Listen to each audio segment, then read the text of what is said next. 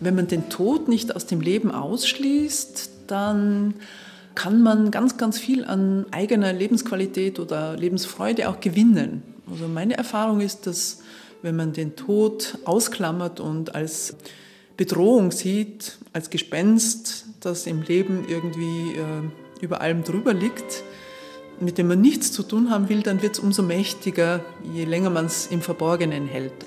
Wenn man es hervorholt und anschaut, wenn man so das Licht drauf richtet, merkt man plötzlich, ah, das ist ja gar nicht so beängstigend.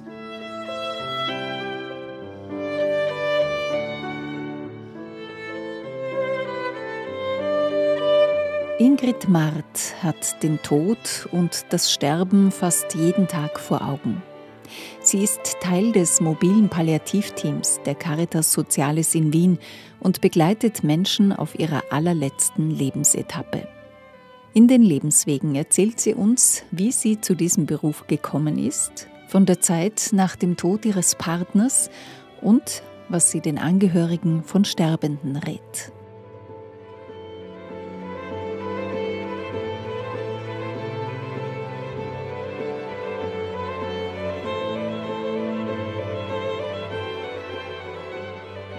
Aufgewachsen ist Ingrid Marz in einem kleinen Ort in Tirol.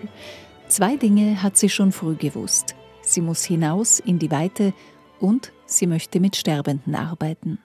Ich komme aus Tirol, aus den Tiroler Bergen und da habe ich schon als Kind halt gespürt, mich zieht es in die Welt oder mich interessieren andere Kulturen, andere Menschen und das war jetzt bei uns nicht so Tradition. Also es war das Dorf und die Menschen, die im Dorf gelebt haben, aber sonst hatten wir da keine Fremden.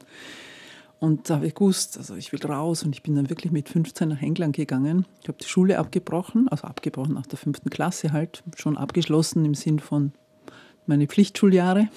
Da bin ich nach England und war als Au-pair dort ein Jahr, um die Zeit bis zur Krankenpflegeschule zu überbrücken, weil ich wusste mit 13 schon, dass ich Krankenschwester werden will.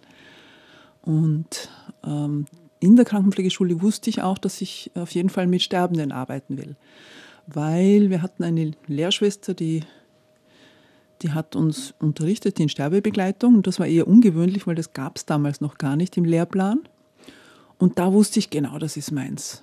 Und Tod und Sterben war schon als Kind Thema bei mir. Also weiß auch nicht, meine Großmutter ist gestorben, zu Hause aufgebahrt, wir als Kinder drumherum. Meine kleine Schwester ist zu Hause gestorben, drei Tage nach der Geburt. Und das war auch, die war auch aufgebahrt zu Hause. Also der Tod war einfach ein Teil des Lebens schon als, als Kind oder als Jugendliche. Und somit war das dann auch okay. Ah, das kann ich in meiner Arbeit auch unterbringen und da wusste ich ja, das mache ich irgendwann. Nach ihrer Ausbildung zur Krankenschwester arbeitet Ingrid Mart zunächst auf der Chirurgie und geht dann nach Saudi-Arabien. Ich wollte immer in einem arabischen Land leben. Warum, weiß ich nicht. Möglicherweise, weil ich gern Karl May gelesen habe. und ähm, habe dort gelebt und gearbeitet und auch viel kennengelernt, also Ohnmacht zum Beispiel. Dieses Gefühl der Ohnmacht habe ich, ähm, glaube dort kennengelernt und auch geübt, mit dem umzugehen, also Dinge nicht verändern zu können, aushalten zu müssen, also muss zum Beispiel meinen Pass abgeben, als ich dort angekommen bin. Wir durften nicht einfach nur äh, ein Flugticket kaufen, um wieder zurückzufliegen, sondern wir brauchten die Einwilligung des Scheichs und was weiß ich was alles. Also für Frauen nicht gerade so ein einfaches Pflaster. Wir durften also uns auch nicht ganz frei bewegen. Also es gab da viele Einschränkungen und das war für uns natürlich sehr schwierig. Ja, aber rückblickend gut, war eine gute Schule. Und ich wollte ja dorthin, also war mein eigener Wunsch, ich wurde ja nicht gezwungen. Und das hat natürlich dann bei mir ausgelöst, dass ich äh, angefangen habe, äh, hinauszuwollen, also noch weiter hinauszuwollen in die Welt. Am Anfang war es eher so, ja, ich gehe wieder zurück nach Innsbruck und mache mich dort sesshaft. Und dann wusste ich, nein, das ist noch viel zu früh. Zuerst muss ich in die Welt. China, Tibet, Nepal, Bangladesch, Indien, Philippinen, der afrikanische Kontinent. Ingrid Mart bereist viele Länder. Sie ist ein Jahr auf Reisen, arbeitet danach ein Jahr und geht dann wieder auf Reisen. In Indien fühlt sie, dass es jetzt Zeit ist, den Weg einzuschlagen, für den sie sich schon mit 15 Jahren entschieden hat. Da habe ich einfach gemerkt, da gibt es ganz viel, vor allem in Indien, was sich auf der Straße abspielt. Auch an Armut, an Sterben, an äh, ja, Menschen mit Behinderungen. Also alles äh, Dinge, die man bei uns nicht so gesehen hat, die eher so im, im Altenheim waren, in Behinderteneinrichtungen waren und so weiter und so fort. Und dort war das alles auf der Straße und ganz offensichtlich. Eben wie, wie gesagt auch das Sterben. Und so war mir dann klar, ja, okay, ich glaube, langsam wird es Zeit, dann mich dorthin zu äh, begeben. Ja, und so kam es dann, dass ich dann irgendwann gewusst habe, so jetzt gehe ich, werde ich wirklich sesshaft, äh, wähle Wien als Wohnort für mich und schaue, wo ich mich da äh, wiederfinde. Ingrid Mart fängt in einem geriatrischen Krankenhaus zu arbeiten an. Später wechselt sie zum damals noch ganz neuen mobilen Palliativteam der Caritas Socialis. In dieser Tätigkeit geht sie auf. Für mich ist auch kein großer Unterschied Privatleben oder Arbeitsleben. Also so diese Vorstellungen von Menschen, die sagen, oh, ich freue mich aufs Wochenende, schon am Montag, oh, bald ist Wochenende. Da denke ich mir, hallo, Dazwischen liegt das ganze Leben. Und ja, nach der Arbeit mache ich dann das oder in der Pension mache ich dann das. Ja, das, ja, was ist dann dazwischen? Ist das kein Leben? Und wenn ich das Leben mit, Arbeit ist ja ein großer Teil meines Lebens und da mache ich keinen Unterschied. Also überhaupt nicht. Und ob ich jetzt arbeite oder ob ich äh, in einen Film gehe oder Freunde, Freundinnen treffe oder jemand Neuen kennenlerne, hm, also weiß nicht, für mich gibt es da keinen Unterschied. Und da habe ich das Gefühl, da kann ich einfach so aus dem Vollen schöpfen, weil jeder Augenblick ist wertvoll. Ob der jetzt schön ist oder nicht schön. Also ich erwarte auch nicht, dass ich äh, nur tolle Sachen erlebe und dass es mir gut geht, sondern ich weiß, im Leben geht es auf und ab. Und wenn es abgeht, ja gut, dann nehme ich das halt auch und gehe damit um. Und da habe ich immer Spielraum. Also meine eigene Einstellung macht da ganz viel aus. Wenn ich gut zu mir selber schaue, kann ich auch gut zu anderen Menschen schauen. Und wenn ich die Dinge nehme, wie sie kommen, ähm, können sie mich, nicht äh, so aus der Bahn werfen, weil ich mir erwarte, ach Gott, das Leben muss gut sein und ich muss ein glückliches Leben führen, sondern nein, das Leben ist nicht nur Glück. Es gibt Glück nur im, im Bezug zu Unglück. Also sonst würden wir das ja gar nicht so bezeichnen. Und, aber ich habe immer Spielraum, wie gehe ich damit um, ähm, mit dem Unglück was mache ich damit? Nehme ich es an, schaue, wie kann ich es, äh, kann ich dem eine Bedeutung geben, kann ich das irgendwie so wandeln für mich, dass ich es auch annehmen kann und auch was lernen kann. Und meistens lernen wir ja aus schwierigen Situationen. Viel gelernt hat Ingrid Mart in der für sie bisher herausforderndsten Zeit nach dem Tod ihres Lebensgefährten Oskar. Er war in Deutschland bei einem Fahrradunfall schwer verletzt worden und im Krankenhaus verstorben, noch bevor Ingrid Mart zu ihm kommen konnte. Ich habe früher oft gesagt, auch in Gesprächen zu Angehörigen, ja, ich verstehe, was sie, was sie durchmachen oder ich kann das nachvollziehen, wie es ihnen gerade geht. Äh, nachdem ich diese eigene Erfahrung gemacht habe mit dem Verlust meines Partners, ist mir das oft in den Sinn gekommen, dieser Satz, den ich da so ja, wohlmeinend gesagt habe. Und da habe ich gedacht, oh Gott, wie vermessen ist das, sowas zu sagen zu jemandem, äh, der jemanden verloren hat? Das geht nicht. Das kann niemand nachvollziehen, was dieser Mensch jetzt gerade mitmacht oder durchmacht. Das, das ist unmöglich. Man kann sich dem annähern, ja, aber das genau zu verstehen, was, was da passiert oder was da gerade los ist, das geht nicht. Puh, ja, das war echt, boah, hat es mir den Boden unter den Füßen weggezogen. Das war echt ein Schock weil man verabschiedet sich, okay, also bis, mein Plan war, dass ich Ostern dann hinaufahre auch und dass wir uns oben sehen in, in Thüringen. Wir sehen uns bald und dann plötzlich, oh Gott, ja, er muss ins Krankenhaus. Ja, da war klar, in dem Krankenhaus können sie ihm nicht helfen, weil er hat also Kopfverletzungen und sie fliegen ihn in ein größeres Krankenhaus dort in der Nähe nach Meiningen. Puh Ach Gott, also diese Stunden, glaube ich, die, ja, die sind so eingebrannt, die werde ich wirklich nie vergessen. Und da kann ich, ich war schon, es war klar, ich fahre nach Deutschland, aber in der Nacht hatte ich keinen Zug. Also ich konnte wirklich erst in der Früh fahren und bin dann hingefahren und diese Zugfahrt, diese acht Stunden Zugfahrt da bis Erfurt, boah, werde ich auch nie vergessen, weil ich musste es seiner Mutter auch sagen. Also seine Mutter war über 90 und ich musste ihr sagen, dass ihr Sohn tot ist. Ja. Und das für mich in der Situation drinnen schrecklich und ja, meiner Mutter, meinem Vater, meinen Geschwistern, also ein paar Menschen, die mir halt nahe, sehr nahe sind, denen habe ich das halt telefonisch gesagt, den anderen nicht. Und in meiner Arbeit war es natürlich auch so, ähm, ja, ich war alles hinten gelassen und, und natürlich war das überall ganz viel Schock und große Emotionen, die das ausgelöst hat. Und boah, da dann hinzufahren und dort zu sein, boah, also es war echt, ja, schwer, schwere Zeit.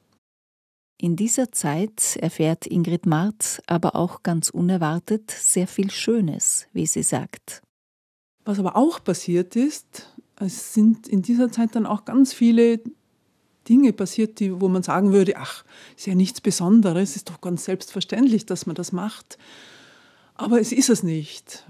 Also, und da möchte ich auch vielleicht Menschen ermutigen, äh, sich nicht zurückzuziehen, wenn sie sowas erleben. Also wenn sie jemanden kennen, der an anderen Menschen verloren hat, der äh, selbst vielleicht eine Diagnose gekriegt hat, wo er mit dem, mit, einer, mit Tod und Sterben halt jetzt mal äh, konfrontiert wird. Die Tendenz von vielen Menschen ist, dass sie sich zurückziehen, weil sie möchten nichts Falsches sagen, sie möchten nicht dem lästig sein oder der wird sich schon melden, wenn er aber was braucht. Hm, nein, das ist nicht so, sondern ähm, wenn man betroffen ist von so einer Situation, hat man überhaupt keine Möglichkeit, äh, nach außen zu gehen. Also man ist da vollkommen angewiesen auch auf, auf Menschen, die auf einen zukommen. Und alles wird als sehr äh, gut und positiv erlebt. Also da kann man gar nichts falsch machen. Äh, einfach nur zu sagen, ich bin für dich da, wenn du mich brauchst. Oder ich melde mich äh, jeden Tag bei dir und frage nur, ähm, soll ich kommen oder brauchst du irgendwas, egal was. Einfach diese kleinen Zeichen zu setzen, dass man merkt, und das ist mir halt so gegangen, ich habe viele Nachrichten gekriegt nicht so viele Telefonate, was wahrscheinlich gut war, weil die Kraft hätte ich, glaube ich, gar nicht gehabt. Aber viele schriftliche Nachrichten und das zu lesen, wann immer man Zeit hat und entweder zu antworten oder auch nicht zu antworten, das war so unglaublich hilfreich. Einfach zu sehen, da sind Menschen da für mich. Und ich habe wahnsinnig viele Menschen, die für mich da sind. Also das war eine unglaubliche Dankbarkeit auch ja, und dann kamen Menschen, die in der Früh mir irgendwas gebracht haben zum Frühstücken oder eine Suppe und äh, ich weiß, war Ostern dann, dann kam ein Osterkorb mit äh, guten Sachen zum Frühstücken und jedes Mal war ich hin und weg und bin fast äh, eher in Tränen ausgebrochen, weil es so intensiv war.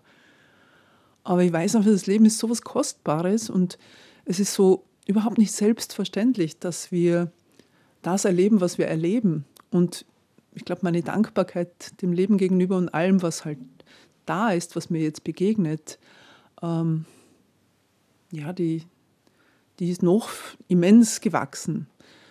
Und ich glaube, Trauer oder um jemanden zu trauern heißt ja auch, ähm, dass wir fähig sind zu lieben. Und wenn wir nicht fähig sind zu lieben, können wir auch nicht trauern, weil ja, dann ist da wahrscheinlich auch eine Mauer da, die diese Gefühle gar nicht zulässt weil wir Angst davor haben. Und was mir auch, mir jetzt glaube ich nicht so passiert, aber was ich weiß von vielen Menschen, die wollen sich nicht mehr auf Beziehungen einlassen, wenn sie jemanden verloren haben. Also egal, ob das jetzt durch einen Tod ist oder einfach sonst eine Beziehung äh, zu Brüche gegangen ist, um das nicht nochmal zu erleben. Aber ich meine, das ist keine Option.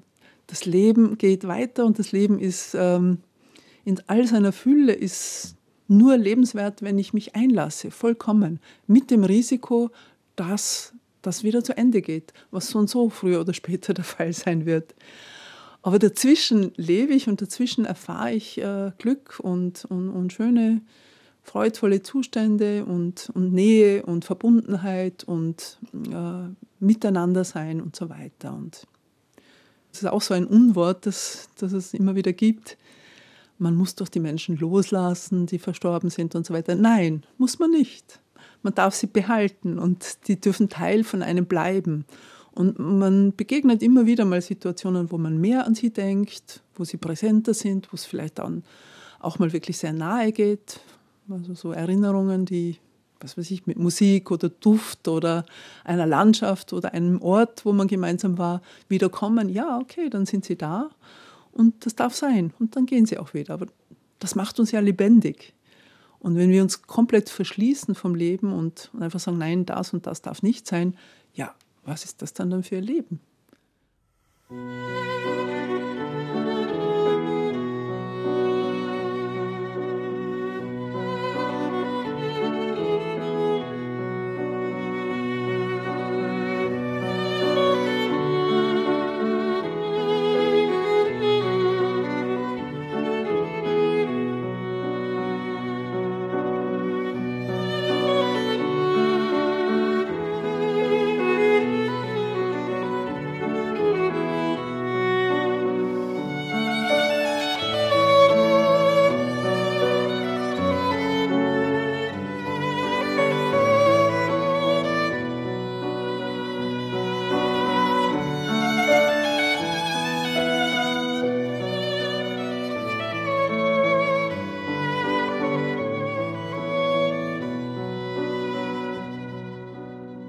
Wenn man den Tod nicht aus dem Leben ausschließt, kann man ganz viel an Lebensfreude gewinnen, hat Ingrid Marth am Anfang dieser Sendung gesagt.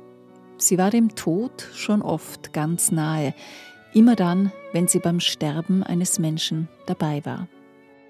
Bei jemandem dabei sein zu dürfen, der äh, stirbt oder im Sterbeprozess ist, das ist wirklich ein großes Geschenk. Das ist so, ich habe es manchmal gesagt, so wie einen heiligen Raum betreten. Also da dazu zu kommen und es macht gar keinen großen Unterschied, ob man diesen Menschen jetzt wirklich gekannt hat oder ob das jemand ist aus unserem beruflichen Umfeld, den man vielleicht noch nicht so gut gekannt hat, den wir begleiten. Da dabei sein zu dürfen, hat wirklich was sehr, ja, sehr, ja, wirklich Heiliges. Also mir fällt gar kein besseres Wort dafür ein. Da ist ein Raum, in dem einfach etwas ist, äh, etwas wahrscheinlich, weil wir es uns selber halt noch nicht erklären können, wo es denn da hingeht. Vielleicht ist das schon im Raum, dieses Mysterium auch. An den Rändern dieses Mysteriums, dieses letzten großen Geheimnisses, bewegt sich Ingrid Marth in ihrem Beruf. Im mobilen Palliativteam der Caritas Socialis arbeiten Pflegepersonen, Ärztinnen und Ärzte, Physiotherapeutinnen, Psychotherapeutinnen und Seelsorgerinnen. Sie betreuen schwerkranke und sterbende Menschen zu Hause und unterstützen deren Angehörige. Wir orientieren uns an den Bedürfnissen und an den Wünschen von Betroffenen. Die sind sozusagen unsere Auftraggeber. Was die möchten, das machen wir. Also vorausgesetzt, wir, wir sind dazu fähig und in der Lage natürlich. Aber die zweite Seite ist dann auch, dass wir Angehörige und Zugehörige möglichst in ihrer eigenen Kompetenz halt unterstützen, dass sie das auch gut schaffen. Und dazu gehört zum Beispiel, wenn jemand äh, im, äh, sich dem Sterben nähert, dann wird er nicht mehr so viel essen und trinken der Appetit lässt nach, das Interesse an Essen lässt nach und das ist manchmal sehr kränkend für, was weiß ich, eine, eine Ehefrau, die kocht für ihren Mann sein Lieblingsessen und er riecht's nur und sagt, ich bin schon satt, ich kann nicht mehr.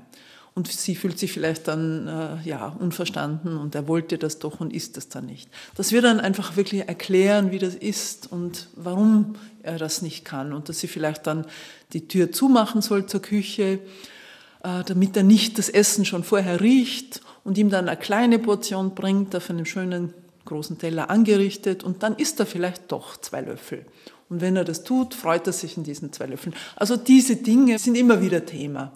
Oder muss jemand unbedingt jeden Tag waschen? Nein, muss er nicht. Es reicht, wenn er die notwendige Pflege macht, die, um sich wohlzufühlen, das Gesicht, äh, von mir aus den Intimbereich oder was auch immer, halt zum Wohlbefinden beiträgt.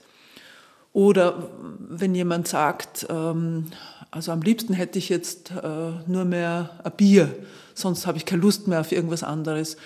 Ja, aber es geht doch nicht. Ähm, dann nimmt er Medikamente noch.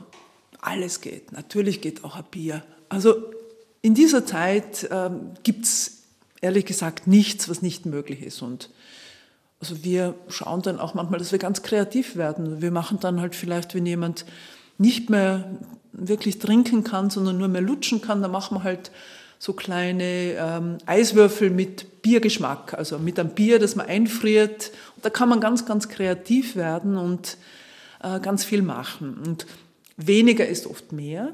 Also was auch vielleicht wichtig ist, die Sinneseindrücke werden intensiver. Jemand, der sterbend ist, also da ist der Sehsinn einfach auch so sensibel, dass man aufpassen muss, dass das Licht nicht zu grell ist oder zu hell ist, äh, dass es eher gedämpft ist, dass man nicht zu laut redet, weil der Hörsinn natürlich auch geschärft ist, dass man leiser redet und auch was man sagt, also Erbschaftsstreitigkeiten am Sterbebett, nichts, was nicht vorgekommen wäre schon, aber sehr, sehr ungünstig, weil man den Sterbeprozess von Menschen da einfach auch wirklich negativ beeinflussen kann. Ingrid Mart erlebt, wie unterschiedlich das Sterben sein kann, im Widerstand und im Kämpfen oder ruhig und friedlich. Zu sagen, da ist ein Sterben gut gelungen, hat oft mit uns selber zu tun, mit unseren eigenen Bildern, die wir haben vom Sterben. Aber ich, man muss gut schauen, was passt denn zu diesem Menschen? Was, was, was ist denn für diesen Menschen, der jetzt gerade gestorben ist, äh, passend gewesen? Und da kann es auch sein, dass da noch eine, äh, eine Rettungsfahrt ins Krankenhaus war, weil dem Menschen ist das wichtig gewesen, dass alles getan wird äh, bis zum letzten Augenblick. Für andere wäre es wieder, dass sie sagen, na, auf gar keinen Fall wollte ich, wenn ich sterbend bin, in einem Rettungsauto ins Spital transportiert werden. Also das ist, das ist wirklich sehr individuell und sehr von der Person abhängig. Eben, was man sagen kann, ist, äh, Menschen sterben, wie sie gelebt haben. Da kann man sich orientieren dran. Also wenn jemand sehr bewusst ist und sehr weiß, der Tod ist Teil des Lebens, wird der auch ganz anders ähm, am Lebensende mit dem Thema umgehen. Und Menschen, die den Tod immer ausgeklammert haben, die den nicht als Teil des Lebens wahrnehmen, für die ist es dann vielleicht tatsächlich eine Überraschung oder etwas, wo sie sagen, nein, nein, nein, ich will nicht, auch wenn sie merken, sie sterben. Und da gibt es dann nicht so schönes Sterben aus unserer Sicht, weil ähm, die sich halt wirklich vielleicht wehren bis zum letzten Augenblick. Und das ist natürlich für alle, die zurückbleiben, auch manchmal sehr, sehr schmerzhaft. Weil was passiert da? Jeder, der einen Sterbenden begleitet hat, und das sind ja natürlich auch Angehörige, Freunde, ähm, die sehen, was da passiert und die leben mit diesen Bildern weiter wenn diese Bilder eher friedvoll sind und ruhig sind und schön sind, dann haben sie selber weniger Angst vor dem eigenen Sterben oder vielleicht auch vor dem Sterben von jemand anderem, den sie dann begleiten. Und wenn das irgendwie sehr, sehr emotional war, ja, dann kann es auch sein, dass da so eine Angst bleibt für sich selber und man stellt sich dem halt auch nicht so gern. Sich der eigenen Vergänglichkeit zu stellen, ist wichtig für das Leben. Ingrid Mart erfährt das jeden Tag in ihrer Arbeit an der letzten Schwelle des Lebens. Meine Ermutigung an Menschen ist, dass sie den Tod nicht aus dem Leben ausschließen, weil er ist keine Option. Also wir alle werden sterben, wir alle sind endlich. Und wenn ich das eben aus meinem Leben nicht ausschließe, kann ich nur gewinnen, weil wenn ich jetzt mein Leben in Fülle lebe, einfach weiß, die Zeit ist begrenzt, ich sollte sie nutzen und je besser äh, ich mit den Dingen auch äh, in meinem Leben klarkomme, desto leichter kann ich dann auch das Leben loslassen und, und, und gehen lassen. Aber dafür muss ich mal ins Leben kommen und dafür muss ich mein Leben wirklich in die Hand nehmen. Und dann entwickle ich auch Dankbarkeit und Zufriedenheit und Freude ähm, weil ich weiß, das ist keine Selbstverständlichkeit. Also Tod bedeutet auch, äh, ganz nahe am Leben zu sein. Und deswegen Ermutigung, da einfach hinzuschauen und das Leben in die Hand zu nehmen mit all seinen Facetten. Und da gehört der Tod eben auch dazu.